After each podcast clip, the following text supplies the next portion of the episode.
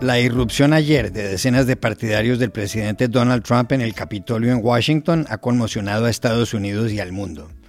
Los amotinados entraron por la fuerza, de manera ilegal, lo cual obligó a suspender una sesión conjunta del Senado y la Cámara de Representantes que se disponían a hacer el recuento de los votos del colegio electoral, a debatir las impugnaciones y a leer luego el nombre del nuevo presidente de Estados Unidos, Joe Biden. Por seguridad, los congresistas debieron encerrarse. El vicepresidente Mike Pence fue evacuado. Dentro del edificio, una mujer murió por una herida de bala.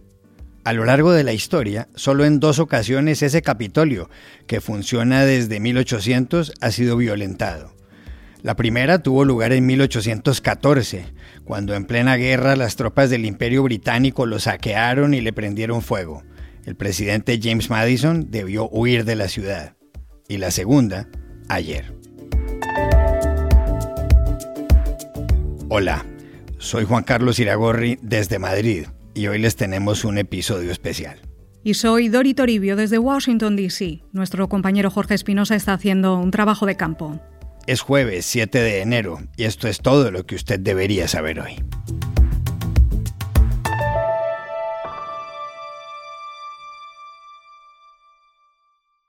La entrada de vándalos partidarios del presidente Donald Trump ayer al Capitolio en Washington es la noticia del momento en el mundo. Dori, ¿cómo pasó todo? Juan Carlos, el 6 de enero de 2021 va a quedar marcado en este país como uno de los días más oscuros de su historia.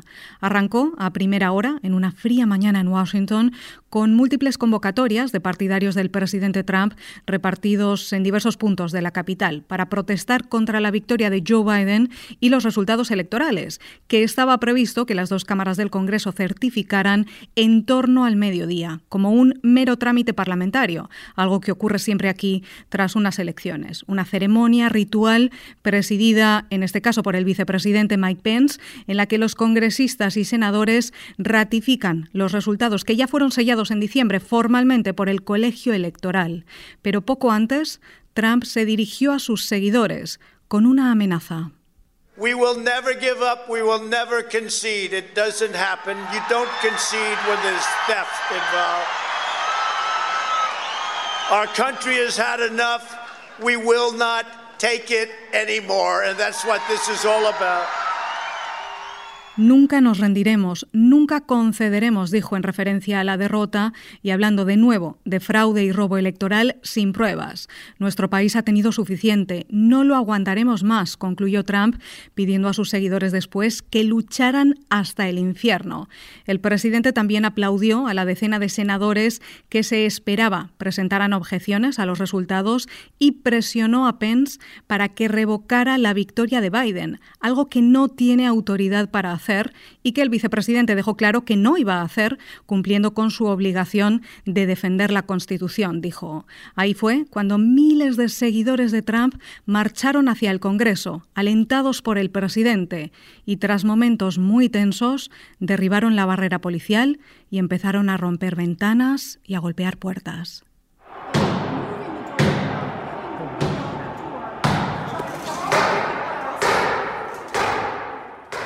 Hasta que la turba consiguió irrumpir a la fuerza en el Capitolio de Estados Unidos, accediendo hasta el corazón del Senado y saqueando la propiedad pública durante cuatro horas.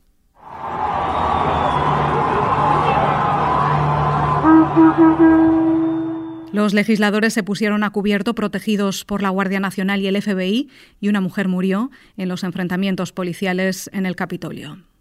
Dori, en medio de todo esto el presidente Donald Trump se pronunció. ¿Cuáles fueron sus reacciones? Durante las primeras horas, Trump estuvo en silencio. Lanzó algunos tweets en las redes sociales pidiendo calma y paz, pero no pidió a la muchedumbre que se marchara del Capitolio.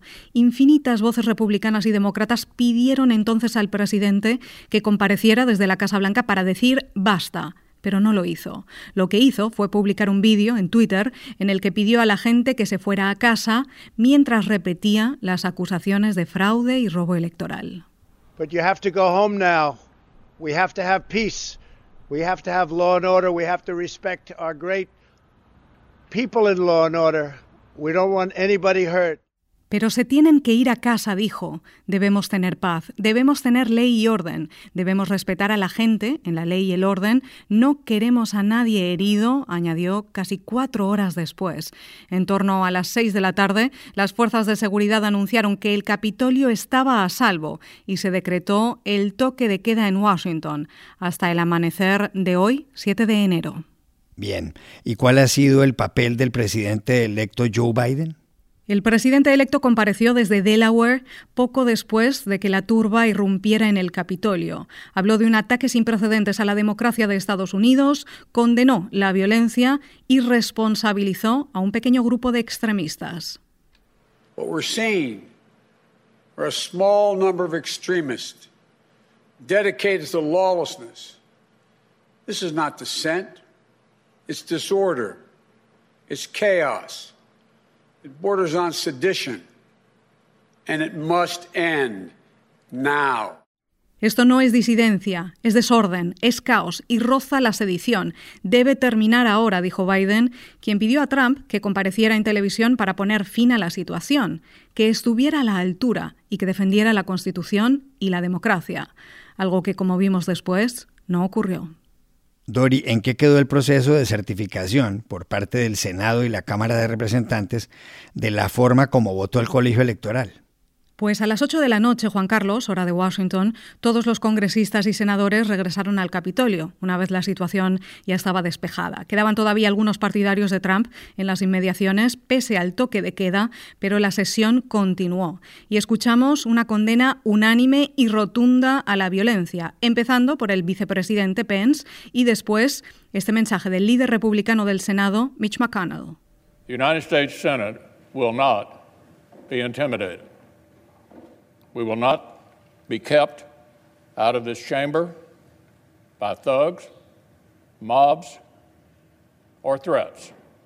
El Senado de Estados Unidos no será intimidado, no nos alejarán de esta Cámara los matones, las turbas o las amenazas, dijo McConnell, prometiendo que los culpables pagarán por lo ocurrido. A él le siguió el líder demócrata, el senador Chuck Schumer, quien culpó directamente al presidente. Dijo que en gran parte todo fue culpa suya. This president bears a great deal of the blame.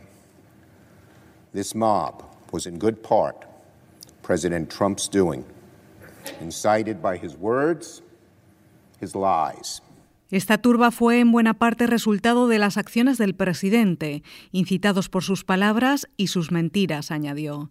Escuchamos también a otros legisladores hablar de terrorismo doméstico, de intento de golpe e insurrección fracasada. Y finalmente, Casi a las 4 de la madrugada, ambas cámaras del Congreso certificaron los resultados de las elecciones con objeciones, tal y como se esperaba, y la victoria del presidente electo Joe Biden, que tomará posesión el 20 de enero. Trump, en un comunicado posterior, prometió una transición ordenada entonces, pero no aceptó la derrota, ni felicitó al ganador y aseguró que seguirá luchando y que esto es solo el principio. Gracias, Dori. Este periódico, The Washington Post, publica hoy un editorial sobre lo acontecido. Se titula Trump es el causante del asalto al Capitolio. Debe ser destituido. Señala que Trump no está capacitado para permanecer en el cargo por los 14 días que le restan.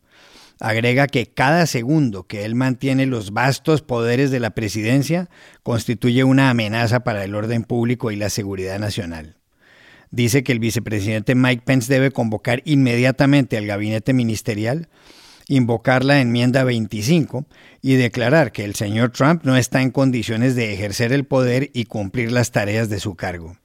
Y añade que el Congreso debería ratificar esa decisión de modo que Pence termine el periodo constitucional que finaliza el 20 de enero. Con Trump en la Casa Blanca, el país está en peligro, concluye. This podcast is sponsored by Monarch Money. Are you saving to reach your financial goals? Reaching those goals isn't just about getting more money, but by managing what you have. And the best way to manage your money? Monarch Money.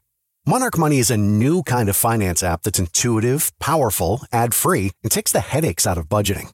Try it free when you go to monarchmoney.com slash podcast. Monarch puts all your accounts, investments, transactions, and finances at your fingertips with a complete view of your finances, you'll gain insights on your spending and find new ways to save. Plus, Monarch lets you customize your dashboard, collaborate with your partner, set custom budgets and goals, and track your progress toward them. See why Mint users are turning to Monarch Money and loving it, and why the Wall Street Journal named Monarch Money the best budgeting app overall.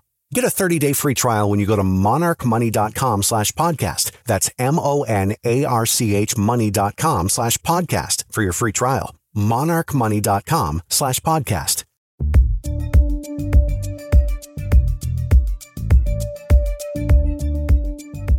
Y aquí termina el episodio de hoy de El Washington Post, El Guapo.